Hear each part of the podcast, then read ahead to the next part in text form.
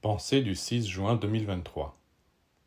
Regardez comment, dans le plan physique, les humains ont su perfectionner les outils et les appareils avec lesquels ils ont à travailler ou à se défendre. Les marteaux-piqueurs, qui ont remplacé les pics et les pioches, les aspirateurs, qui ont remplacé les balais, et aussi les tanks, les canons, les fusées.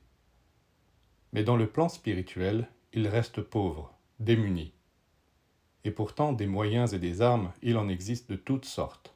Un talisman, un pentacle, l'image d'un saint, une croix. Tout ce que l'on a pu trouver dans le plan physique a son équivalent dans le plan spirituel. Les vêtements, par exemple, qui sont une protection contre le froid, contre les chocs, représentent une sorte de talisman. Dans le plan spirituel, c'est l'aura qui joue le rôle. L'aura est une protection parmi les meilleures. Mais tout peut servir à se protéger, même un regard, un sourire ou un geste de la main. Combien de fois on se sert de la main pour se protéger physiquement?